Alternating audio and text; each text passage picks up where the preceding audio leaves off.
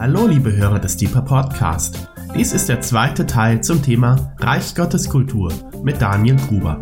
Wir wünschen viel Freude beim Hören und Gottes reichen Segen.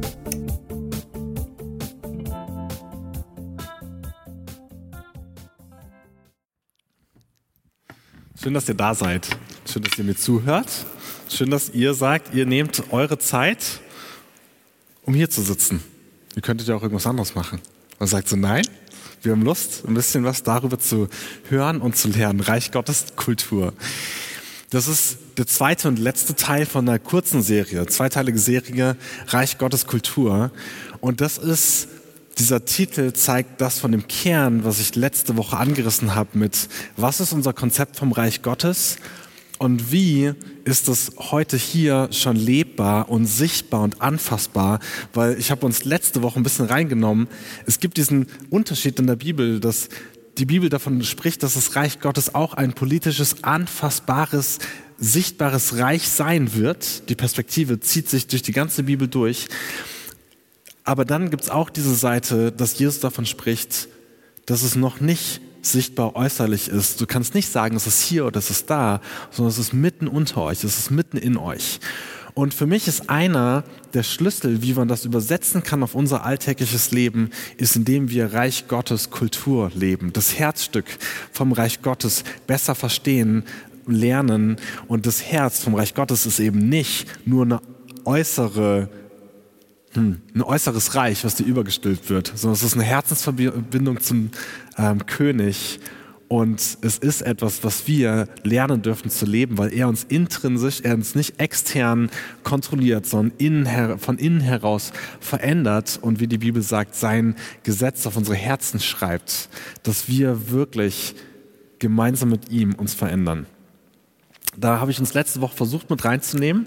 Ich finde das immer ganz spannend bei DIPA referiere oder lehre ich oft das erste Mal Themen. Wenn ich dann woanders bin, dann sitzen die und hier ist oft so eine Bühne, wo ich Sachen irgendwie das erste Mal präsentiere, sind sie manchmal ein bisschen holprig und sind aber für mich selber meistens dann auch ein bisschen aufregender. Und es war interessant, weil ich habe dann direkt zwei Tage später, Donnerstagmorgen beim Leitergebet über Reich Gottes kurz Input gemacht und das das war so glasklar, wie als hätte ich niemals das anders ähm, lehren können. Das war echt spannend, ja? ähm, so zu merken, wow, da ist auch in mir echt was ähm, klarer geworden. Und das ist meine mein Wunsch auch für euch, dass durch diese beiden Lehrabende etwas klarer wird. Es ist ja tatsächlich so, dass wir als Christen nicht ständig neue Sachen predigen. Das ist auch gut so, ja, weil wo sollen wir sonst anfangen, ja, irgendwie, ähm, sondern immer wieder auch gleiche Sachen uns anschauen, weil wir wollen da drin lernen. Und eigentlich ist das Reich Gottes, obwohl es so komplex ist, auch total simpel. Und heute will ich euch mit hineinnehmen in fünf beziehungsweise fünfeinhalb Werte vom Reich Gottes. Also das, womit wir wirklich die Kultur vom Reich Gottes lernen, verstehen lernen und leben lernen können. Und es sind vielleicht nicht die ganz klassischen Werte, muss ich ehrlich sagen, weil das Erste, woran man ja denken würde, oder nicht allgemein, aber woran ich denken würde, wären so Sachen wie Recht und Gerechtigkeit oder Frieden. Das sind so Grundwerte vom Reich Gottes, wo ich sagen würde, die sind ganz essentiell, die sind total viel verwoben. Ja, Recht und Gerechtigkeit sind Schlagworte im Alten Testament super präsent, super präsent und wird nicht fallen gelassen. Ja, und Frieden, ein Reich des Friedens, ganz, ganz wichtig. Aber ich denke, das sind Dinge, die uns sehr präsent sind. Und ich möchte mit dem ersten Wert, der auch mein größter ist, zusammen mit dem zweiten, möchte ich ähm, eure Augen für andere Dinge öffnen. Und zum Hintergrund, damit ihr das ein bisschen versteht, ich habe mir im Januar hatte ich einen Monat Elternzeit und in Elternzeit habe ich nicht nur meine Frau und mein Kind genossen, sondern mir auch Gedanken gemacht, Gedanken darüber gemacht, wie will ich mein Kind erziehen? Wie sind Dinge, also zum Glück im ersten halben Jahr, muss man sich noch keine Gedanken über Erziehung machen. Da darfst du einfach der Bibel von Herzenslust knuddeln und nur verwöhnen. Ja, da sagt man immer, da gibt es noch nicht sowas wie Erziehung. Einfach nur lieben. Und das einfach nur lieben bleibt das Leben lang natürlich auch. Aber Erziehung kommt dazu. Ich schon echt, bin schon ganz nervös bei so Sachen, weil ich glaube, das ist echt nicht einfach. Ja. Und als Pädagoge denke ich natürlich darüber nach, was sind die Dinge, die mich prägen, wie ich andere Menschen präge. Also wir sagen in der, in der Pädagogik, sagt man, dein Menschenbild ist dein Schlüssel zu deiner Pädagogik. Also gehst du grundsätzlich davon aus, als äh, Kindergarten, ähm, wie nennt man es, Erzieherin, dass Kinder oder Menschen von Grund auf böse sind? Oder gehst du davon aus, dass Kinder von Grund auf gut sind? Also das ist mal ein ganz simples, plattes Beispiel. Das wird dich darin beeinflussen, wie du mit den Kindern umgehst. So. Ja, sind Menschen weiter entwicklungsfähig oder also ne, diese so Gedanken. So, also diese Kerngedanken davon, wie sehe ich das mit Erziehung? Was sind, was sind Kernwerte? Was ist das, wo ich eigentlich hin will damit? Und ich glaube, dass wir ganz viel auch vom himmlischen Vater lernen können. Das ist tatsächlich, das ist die erste und wichtigste Identität, die uns Jesus vom Vater lehrt. Nicht nur erst von, in Jesus, sondern es auch, kommt auch schon im Alten Testament vor. Aber das ist die Kernansprech, das Kernansprechwort für diese Person der Trinität. Vater. Ja? Du kannst auch Schöpfer, ist vielleicht auch noch ein großer Begriff mit, aber vor allem Vater, das ist, das ist der, die Kernidentität. Da denke ich mir, okay, vielleicht kann ich was vom Vater lernen, auch über Vaterschaft. So. Ähm, und natürlich, ja, wir wissen, die Ruach, da haben wir auch mal eine Lehre drüber gehört. So, ne, also in der Trinität, da spiegeln sich natürlich auch Dinge von Mann und Frau wieder. Also vom Elternsein. Ich glaube, also mir fällt es, wenn wir gerade so ein Lied singen über die Liebe des Vaters, da kann ich direkt reinsinken, weil ich eine gute Beziehung zum himmlischen Vater habe und ich glaube, dass diese Beziehung zum himmlischen Vater auch maßgeblich mit beeinflusst wurde dadurch, dass ich einen wirklich tollen leiblichen Vater habe. Also mein biologischer Vater, mein leiblicher Vater ist ein ganz, ganz toller Papa gewesen. Nach wie vor ist er immer noch, obwohl ich längst nicht mehr zu Hause wohne. Er ist ein toller Papa. Und ich weiß, also aus der Beobachtung heraus, Menschen, die in ihrem Leben nicht einen tollen Papa vielleicht hatten, vielleicht sogar ohne Vaterfigur aufgewachsen sind, für die ist oft der Zugang zu Gott schwieriger. Gar keinenfalls unmöglich. Der Zugang kann durch den Heiligen Geist genauso tief, wenn nicht noch tiefer werden. Er kann das offenbaren, aber es ist eine Schwierigkeit. Also, Parallele, wenn ich was vom Vater lernen kann, vielleicht kann ich dann auch guter Vater sein für mein Kind. So, und daraus kommen so ein paar Gedanken. Und eine Sache, die ich gelernt habe im Januar, war, Gott der Vater hat keine Angst vor unseren Fehlern. Das ist etwas, Grundkonzept, ich, wir kommen gleich zu den biblischen Sachen und so und woran man das sieht, aber ein Grundkonzept, er hat keine Angst vor unseren Fehlern und die gesamte Bibel lehrt uns, wie wir gut gegenüber sein können von Gott. Also Gott macht den Menschen als Ebenbild, ihm ein Gegenüber, beziehungsfähig ja, lernfähig, die Augen ihm öffnen können. Ja, Rainer ermutigt uns, lassen Sie es ernsthaft, ernsthaft die Augen heben.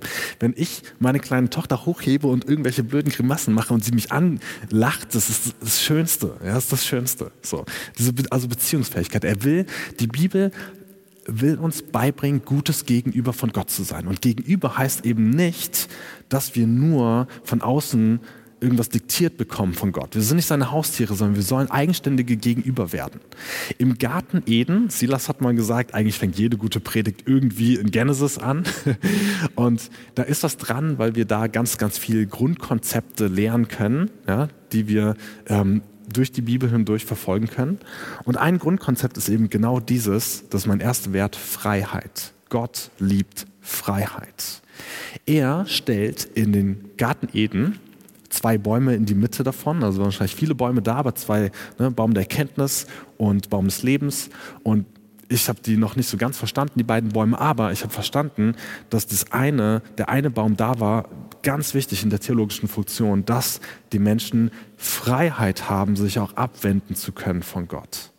Und das Krasse ist, und daran merkt man, Gott hat keine Angst vor unseren Fehlern, er hätte diesen Baum auch einfach auf Mount Everest pflanzen können sagen können, ja, also jetzt mal nur noch so für die Theologen später, der freie Wille war da, die Entscheidungsfähigkeit des Menschen war theoretisch da. Also ich hätte den vielleicht sogar Atemmasken hinlegen können und eine, kleine, eine Karte, also wenn die mal irgendwann Lust gehabt hätten, hätten die da hochlaufen können und davon essen können. Aber er, nein, mitten in den Garten. Er hat keine Angst vor, der, vor den Fehlern und vor den Entscheidungen seiner Kinder. Und das ist was, wo ich merke, oh, das ist spannend. Wohin Ja, will ich mein Kind erziehen? Dahin, dass es nur mir gehorcht oder dazu, dass es eigenständig in der Lage wird, gute Entscheidungen treffen zu können?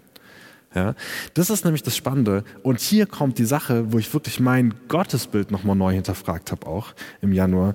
Die Frage, glaube ich, dass Gott ein, ein Gott ist, der nur will, dass ich Regeln einhalte? So ist das, das, ist das das oberste Ziel von Gott. Es gibt so, also die Bibel ist ja voll von Regeln. Ich habe letzte Woche Bergpredigt erwähnt. Ist ja voll von Regeln, ja, auch. So. Also will Gott, dass ich Regeln einhalte. Und dann merke ich, ne, aber das Kernziel von Gott ist Beziehung, weil er ein Gegenüber haben will. Und das Kernziel ist also nicht, dass der Mensch nur Regeln befolgt, sondern dass der Mensch aus freier Entscheidung sich Gott gegenüber positioniert. Ich habe mal über diese Frage gepredigt, die erste Frage von Gott an den Menschen, wo bist du? Diese Suche nach dem Gegenüber. Das Gegenüber hat angefangen, sich zu verstecken, weil es eine Entscheidung getroffen hat, die nicht gut war und hat angefangen, sich zu verstecken. Aber Gott fragt halt nicht so, warum hast du nicht meine Regel beantwortet? Ihr kennt das, sondern wo bist du? Nach dem Menschen selber gefragt. Die Beziehung. Ich will, ja, und deswegen habe ich gemerkt, oh, interessant. Also wie will ich erziehen? Also ich, ihr müsst, sorry, da mir ein bisschen mit zuhören, weil das ist, war mein Zugang hierzu ist mein oberstes Ziel, dass meine Tochter lernt, ähm, die Regeln von Mama und Papa zu gehorchen? Oder ist es mein oberstes Ziel, dass ich eine Herzensverbindung zu ihr leben kann, mein Leben lang? Weil wir werden irgendwann, also wir merken das ja, den großen also den Unterschied kennt jeder von uns. Befolgen wir nur eine Regel, weil jemand gerade anwesend ist? Ja, also fährst ohne Licht Fahrrad oder betrunken und Polizei fährt dann da vorbei, uh, ups, jetzt muss ich aufpassen, ja, und ist sie wieder weg. Ah, okay, Inst Kontrollinstanz wieder weg, ich kann wieder machen, was ich will. So, ja, also könnt Fahrrad fahren, wie ihr wollt, meinetwegen, aber dieser Gedanke von, warum befolge ich Regeln? Und ich glaube, Gott geht es nicht darum, dass wir Regeln befolgen, sondern darum, dass wir, also im, im Kern, darum, dass wir Beziehungen leben mit ihm. Ich wünsche mir nicht vor allem, dass meine Tochter keine wilden Partys schmeißt, wenn sie 16 ist und sturmfrei hat, ja, so, ja, soll sie machen, das ist sowieso wichtig. Ja. Ähm, aber ich wünsche mir nicht, dass sie nur irgendwie Regeln befolgt, so, sondern ich wünsche mir, dass auch wenn sie so alt ist wie ich jetzt bin, eine gute Beziehung zu mir hat und wir eine Herzensconnection haben. Das ist mein echtes Ziel. Und das ist das Krasse, dass ich glaube, dass das ich meine das zu sehen beim Vater, dass er keine Angst hat vor unseren Entscheidungen und auch mal, wie soll man sagen, schlechteren Entscheidungen. So, er hat da keine Angst vor. Im Gegenteil, er ist sogar wahrscheinlich ganz entspannt, weil er hat sogar einen Plan, das Ganze zu wiederherzustellen durch Jesus. So, ihm kommt es vor allem auf die Beziehung an und deswegen hat er keine Angst vor Fehlern und Freiheit ist einer der größten, finde ich, und deswegen stelle ich das bewusst als ersten Wert hier hin. Ein Wert des Reiches Gottes ist Freiheit und ich liebe, dies, ich liebe diesen Wert. Ich liebe diesen Wert.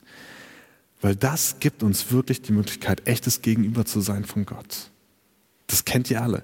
Gott ist derjenige, der sich in zwei der verletzlichsten Positionen überhaupt darstellt in der Bibel. Das eine ist der Vater, das andere ist der Bräutigam. Und es sind beides Positionen, in der du, den du darauf angewiesen bist, dass das Gegenüber von sich aus sich zu dir wendet. So. Gut, außer du hast eine Zwangsehe. Hm, ja. ja.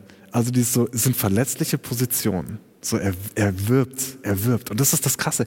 Gott hört nicht auf, um die Beziehung mit uns zu werben in der Bibel. Das finde ich so beeindruckend. So, und diese Freiheit ist was, wo er, ähm, also wo man sieht, auch wenn Jesus kommt später, er sagt nicht den Jüngern so, ihr müsst mir folgen. Ja? So dieses so, nach dem Motto, also es ist, es ist nicht so ein Zwang da, sondern es ist eine Einladung. Und die Einladung kannst du annehmen oder die kannst du ablehnen. Das ist das, was wir in der Interaktion von Jesus mit seinen Jüngern sehen. Eine Stelle kam in den Kopf dabei, die in, ich glaube, Johannes 8, 7 oder 8 steht. Jesus und die Ehebrecherin. Es wird eine Ehebrecherin zu ihm gebracht und nach dem Gesetz hätte sie gesteinigt werden müssen und Jesus sagt was Cleveres, wodurch sich keiner traut zu werfen. Und dann fragt er die Frau, was ist los, die sind alle weg, hat dich keiner verurteilt. Und sie sagt, nein. Und sagt Jesus, auch ich verurteile dich nicht. Geh hin und sündige nicht wieder. Jesus befreit diese Frau zur Freiheit. Er will, dass sie lernt, mit der Freiheit umzugehen. Das, das ist die Perspektive, ich hoffe, ihr versteht die langsam, ist eine andere. Dieses, ich glaube, also Christentum ist oft gefühlt was, was irgendwie einengt. Du darfst dies nicht, du darfst das nicht. Dabei ist es aus meiner Perspektive dieses Kernwert Freiheit. Gott will, dass wir lernen, mit der Freiheit umzugehen. Genauso wie ich will, dass meine Tochter lernt, mit ihrer Freiheit, die sie immer mehr bekommen wird, ja, so und immer mehr ganz natürlich haben wird. Ich will, dass sie lernt, mit der Freiheit umzugehen. So. Und das ist das Spannende. Damit kommen wir zum Punkt zwei zum zweiten Wert, der nämlich ganz, ganz eng damit verbunden ist. So. Und wie gesagt, ich habe nicht die Standardsachen, äh, ja, heute Abend, glaube ich, im, im Koffer. Der zweite Wert für mich ist Selbstkontrolle oder Selbstbeherrschung. Und der ist verknüpft mit dem ersten Wert der Freiheit. Selbstkontrolle. Der Heilige Geist, eine der, ein Teil der Frucht des Heiligen Geistes, wie wir es in Galater 5, 22 und 23 lesen, Galater 5, 22 und 23, ist Selbstbeherrschung. Also das ist, man muss sagen, das Wort ist auch manchmal mit Zucht übersetzt oder mit Besonnenheit. Besonnenheit beschreibt letztendlich Selbstbeherrschung. Kannst du mal googeln, die Übersetzung ja, oder die, der, was im Duden nehmen. Ich schreibe euch, lese euch das mal kurz vor. Ähm, was steht im Duden zu Besonnenheit, wie das oft übersetzt wird, das mit Selbstbeherrschung, diese Frucht vom Heiligen Geist. Besonnenheit bezeichnet im Unterschied zur Impulsivität die überlegte, selbstbeherrschte Gelassenheit, die besonders auch in schwierigen oder heiklen Situationen den Verstand die Oberhand behalten lässt, um vorschnelle und unüberlegte Entscheidungen oder Taten und so weiter nicht zu folgen. Also diese Sel die Selbstkontrolle. Und das ist, das passt zur Freiheit, weil Gott will nicht, dass wir extern kontrolliert werden von ihm, sondern dass wir lernen, gegenüber zu sein und selbst unser Leben zu beherrschen und zu kontrollieren, selber da drin zu stehen, um ihn wirklich gegenüber zu sein. Also versteht ihr diesen krassen Unterschied davon, dass Gott nicht extern kontrollieren will, sondern uns intern aufbauen will. Und das ist das Krasse. Jesus sagt, der Heilige Geist kommt, Johannes 14 müsste es sein, wenn nicht 14, dann 16, da stehen alle guten Sachen über den Heiligen Geist drin, nicht alle, ganz, ganz viele, sagt, dass der Heilige Geist kommt, um uns Beistand zu sein. Das ist krass. Beistand, nicht Vormund. Freiheit. Gott liebt es, wenn wir lernen, mit der Freiheit, die uns gegeben ist, umzugehen, mündig umzugehen. Ja, am besten natürlich in seinem Willen umzugehen, aber das geht über den Schlüssel der Beziehung, über den Schlüssel der Ehrfurcht, über den Schlüssel zu wissen, wer Gott ist und wer ich bin, den Schlüssel zu wissen, wer ich selber bin, in ihm und dass der Heilige Geist mir, in mir das hervorbringt, dass ich in der Lage bin, Herr über mein eigenes Leben zu sein im Paradies, in dem Moment im Garten Eden, im Garten Eden war es so, dass der Mensch den Auftrag gekriegt hat, über die Erde zu herrschen. Also zwei Verben wären bebauen und bewahren. Das andere Verb ist herrschen. Und da wird alles aufgelistet eigentlich, ja, zumindest alle lebenden Tiere, die Gott geschaffen hat. Aber nicht der Mitmensch, nicht der andere Mensch. Dass Menschen über andere Menschen herrschen, das ist eine Konsequenz der Abwendung von dem Menschen Gott gegenüber. Also die Konsequenz, dass wir über Mitmenschen herrschen wollen und dass das in die Welt gekommen ist, das ist eine, das ist eine Konsequenz der Sünde, ja. Das der Zerbruchs der Beziehung mit Gott. Weil Gott will, dass wir uns selber beherrschen. Du sollst dein ne, eigenes Leben kultivieren können. Wir haben gestern im All-Staff-Meeting bei uns im Gebetshaus, wo wir mittlerweile fast 30 Stammmitarbeiter, nee, über 30 Stammmitarbeiter sogar sind, haben wir gestern ähm, Input dazu bekommen, dass ähm, wie wichtig das ist, dass du Herr deiner eigenen Grenzen auch bist. So, das ist ein Thema, mit dem wir uns immer mal wieder beschäftigen, gerade in unserer Zeit. So, welche Grenzen sind meine, was tut mir gut, wie kommuniziere ich das, wie gehe ich damit um, wenn Leute die Grenzen überschreiten, so, wie reflektiere ich die? Und ein ganz zentraler Punkt da drin ist, dass du selber Herr deines Lebens bist. Und ich glaube, das ist, was Gott gewollt ist, dass du Herr deines Lebens bist. Und da, wo das aus dem Ruder gerät, ja, da wird es schwierig. Also in der sozialen Arbeit habe ich das gelernt, wie wichtig das ist, dass Menschen lernen, Verantwortung für ihr Leben zu übernehmen. So, wie, also wie wichtig, wenn das irgendwie ins, ins Schwanken kommt, ins Gleiten kommt und Leute das Gefühl haben oder manchmal sogar wirklich so ist, dass sie nicht selber Herr der Lage sein können, dann ist da was echt, ja, dann läuft da was schief. Das ist schwierig und das muss wieder gerade gerückt werden. So. Und das ist also was, dieser Punkt hängt für mich total eng zusammen mit diesem Punkt der Freiheit. Gott will, dass wir in Freiheit leben und er will, dass wir Selbstbeherrschung lernen. So wirklich frei. Und das ist natürlich das Spannende. Das heißt, du nimmst Jesus an und der Heilige Geist wirkt in dir und diese Wiederherstellung von dem, was zerbrochen war. Dass du selbst wieder Herrschaft, Herrschaft ist ein Wort in unserer Zeit, gell?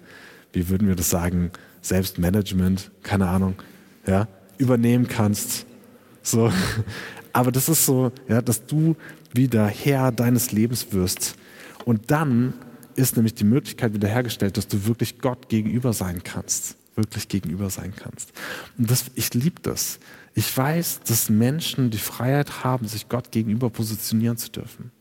Ich meine, ich sage das auch, ja, diese Werte, sind aus meiner jetzigen Situation. Ich weiß, im Leben überdenkt man manchmal Dinge auch wieder. Und wir waren zum Beispiel gerade im Gespräch über so Sachen wie Prädestination und andere Dinge und Luthers Buch vom unfreien Willen. Und ich weiß nicht, ja, wie diese Dinge alle zusammenpassen, aber ich sehe, wie groß dieser Wert der Freiheit ist und wie sehr der Sinn macht, wenn wir uns als Gegenüber Gottes wirklich verstehen.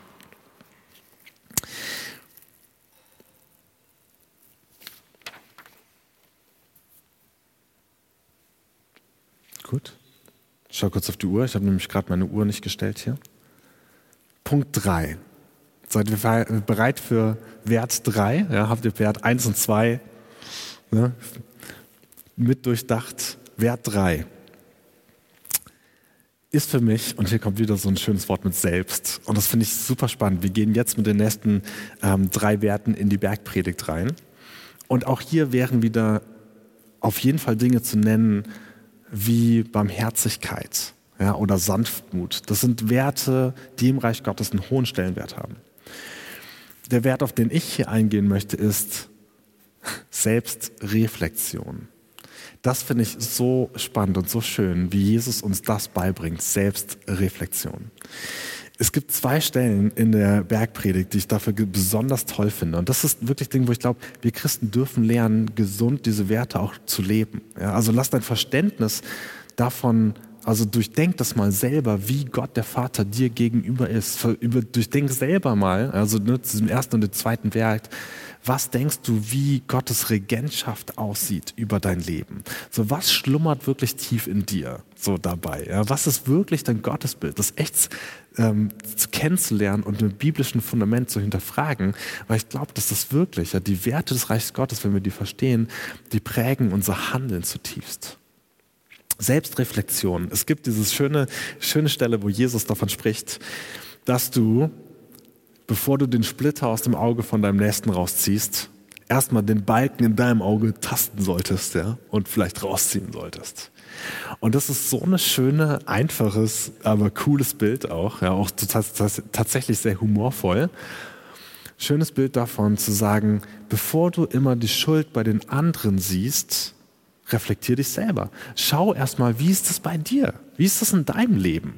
Also bevor du das beim anderen irgendwie direkt bemeckerst, bemängelst, so reflektiere dich selber, hab einen Blick auf dich selber. Und ich finde, das ist was so, so wertvolles, was Jesus uns hier beibringt. Ja?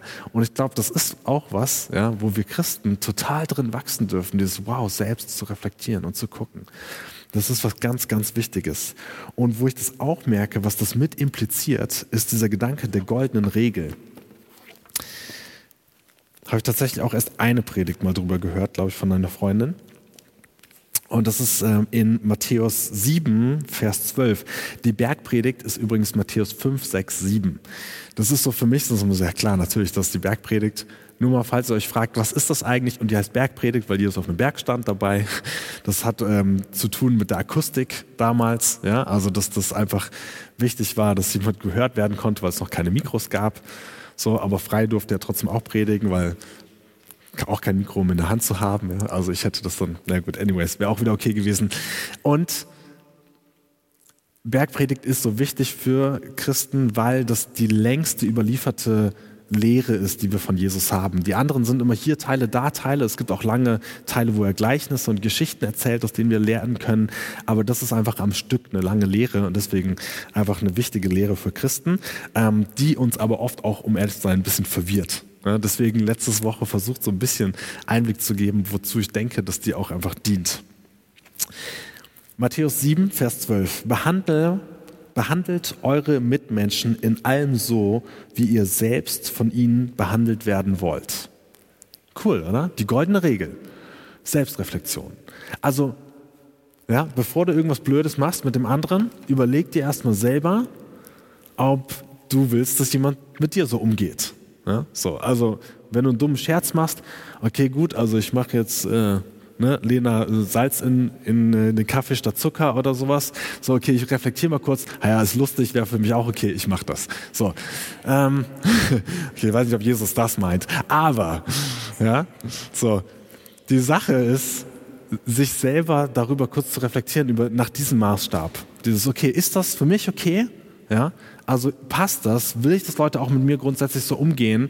Oder merke ich schon an dieser kurzen Kontrollinstanz und Kontrolle mit der Selbstreflexion, nee, vollkommen unpassend. So, ja, sehr gut. Selbstreflexion. Jesus bringt uns das bei. Und ich musste drüber nachdenken und war natürlich an Kant erinnert, ja, Immanuel Kant, ähm, super wichtiger Philosoph, der hat auch viel Bibel gelesen übrigens. Und ich frage mich, ob sein kategorischer Imperativ eigentlich als Grundlage diesen Satz aus der Bergpredigt hat. Ich habe nachgeschaut, Immanuel Kant, also ich hatte es irgendwo mal gelesen, dass er in seinem Alltag auch Bibellesen mit drin hatte. Und tatsächlich gibt es eine Bibel, die von ihm, ähm, also eine persönliche Bibel von ihm, die überliefert oder gefunden wurde, wo du, wo tatsächlich 500 oder 600 Bibelstellen angestrichen sind. Du kannst sogar gucken, in welche Stellen er besonders interessant fand. Sind vor allem die Evangelien, Römerbrief und erste Korintherbrief sind die Sachen, die er besonders interessant war, fand von den gedanklichen Aufbau und Konstruktion her. Und es floss auch mit ein in seine Philosophie und der kategorische Imperativ. Ihr kennt das wahrscheinlich alle noch aus der Schule. Und da gibt es, gibt es vor allem dieses eine schöne Wort, die Maxime. Ich kenne, glaube ich, kaum andere Literatur, wo das Wort Maxime drin vorkommt. Ich lese nochmal vor.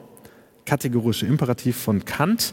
Handle nur nach derjenigen Maxime, durch die du zugleich wollen kannst, dass sie ein allgemeines Gesetz werde. Selbstreflexion. Also ich meine, er, man muss ehrlich sagen, setzt hier dem Vers von Jesus, der Lehre, noch eine drauf, weil nicht nur reflektier, ob das auch für dich okay wäre, sondern er sagt, bevor du Salz in, das, äh, in den Kaffee machst, reflektier erstmal, ob das denn überhaupt eine, ob das eine grundlegende Regel für die gesamte Menschheit sein könnte, danach zu handeln. Und ich denke so, okay, gut, das ist schon, er traut den Menschen wirklich sehr, sehr viel zu. Ja? Ähm, Genau, aber ich finde es super spannend. Ich kann mir vorstellen, dass es von solchen Sachen mit beeinflusst ist. Diese Selbstreflexion, den Menschen auch viel zuzutrauen. Gott traut uns tatsächlich viel zu. Ja? Das ist echt spannend. Und immer wieder die Eigenverantwortung, die traut er uns zu, dass wir die haben. So. Das finde ich super, ähm, super wertvoll und wichtig für uns, darüber nachzudenken. Es gibt auch noch, okay, das gebe ich auch noch kurz zum Besten, wo wir gerade bei Kant sind. Dann hat sich meine Recherche auch vollkommen gelohnt. Noch ein Zitat von Immanuel Kant über die Bibel, das fand ich doch auch sehr klasse. Und zwar schreibt er, die Bibel ist das Buch, dessen Inhalt selbst von seinem göttlichen Ursprung zeugt. Die Bibel ist mein edelster Schatz, ohne den ich elend wäre. Schön. Wir dürfen uns beeinflussen von der Bibel. Sie hilft uns wirklich, unser Menschsein zu kultivieren.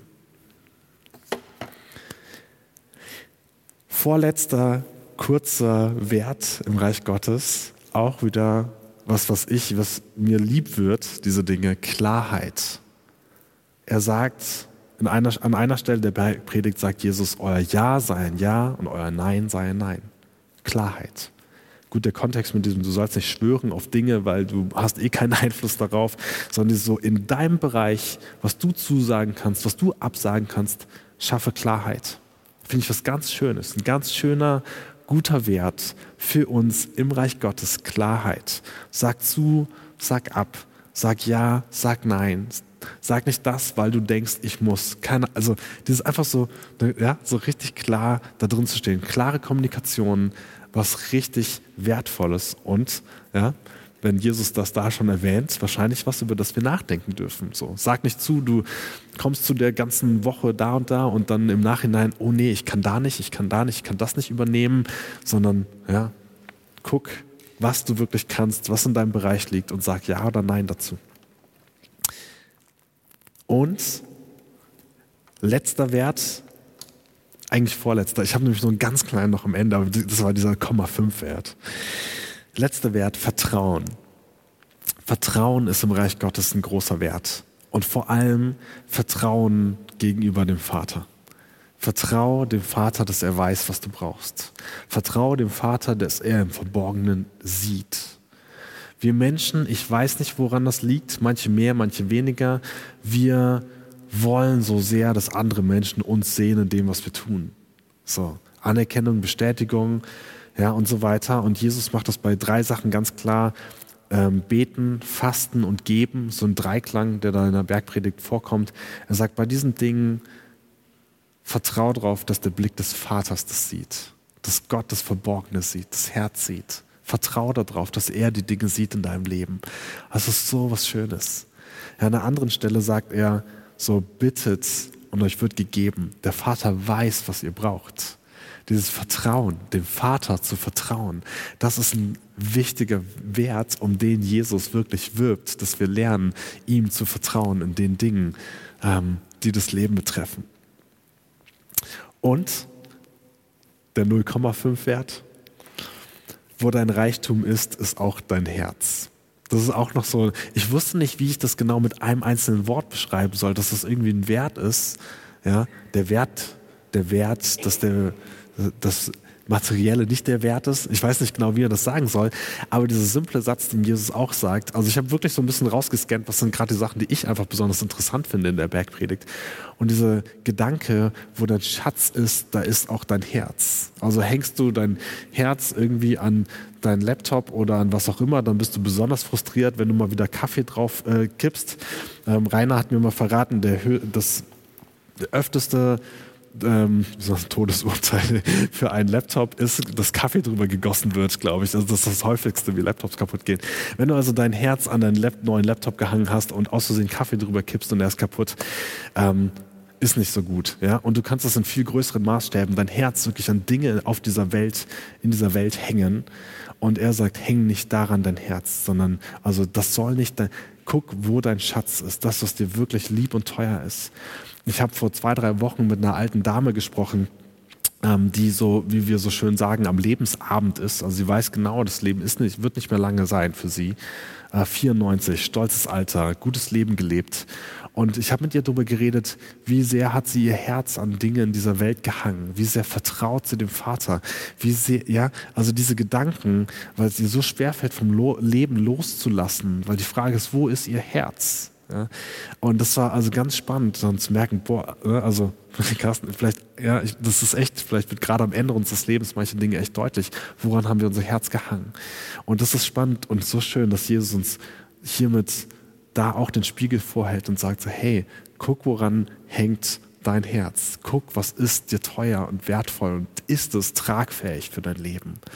Ja, wo dein Reichtum ist, ist auch dein Herz. Yes. Das waren fünfeinhalb Werte, die ich euch noch mitgebracht habe, als Ergänzung zum letzten Mal, damit wir ein paar praktische Sachen haben zum Mitnehmen, zum drüber nachdenken und zu schauen, wie wir Reich Gottes Kultur leben können.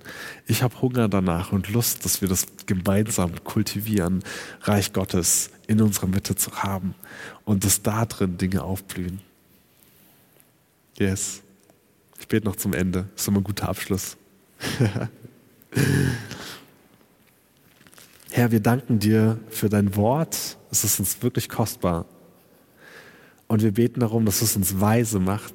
Und wir beten darum, dass Samen vom Reich Gottes in uns reinfallen und tief fallen und aufwachsen und fruchtbar werden in unserem Leben. Damit wir lernen, dir wirklich Gutes gegenüber sein zu dürfen. Durch deinen Heiligen Geist lehre uns dabei, Geist Gottes. Lehre uns Selbstreflexion, lehre uns Selbstbeherrschung. Stell uns auf als Menschen, die mit dir in Beziehung leben. Amen.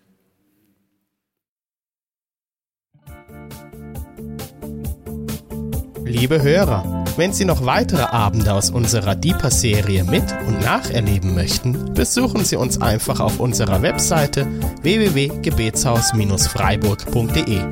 Dort erfahren Sie auch, wie Sie uns finden können und wie Sie unsere Arbeit unterstützen können. Wir hoffen, Sie hatten viel Freude beim Hören und wünschen Ihnen noch Gottes reichen Segen. Ich reise, ich bin auf der Reise, mit dir auf der Reise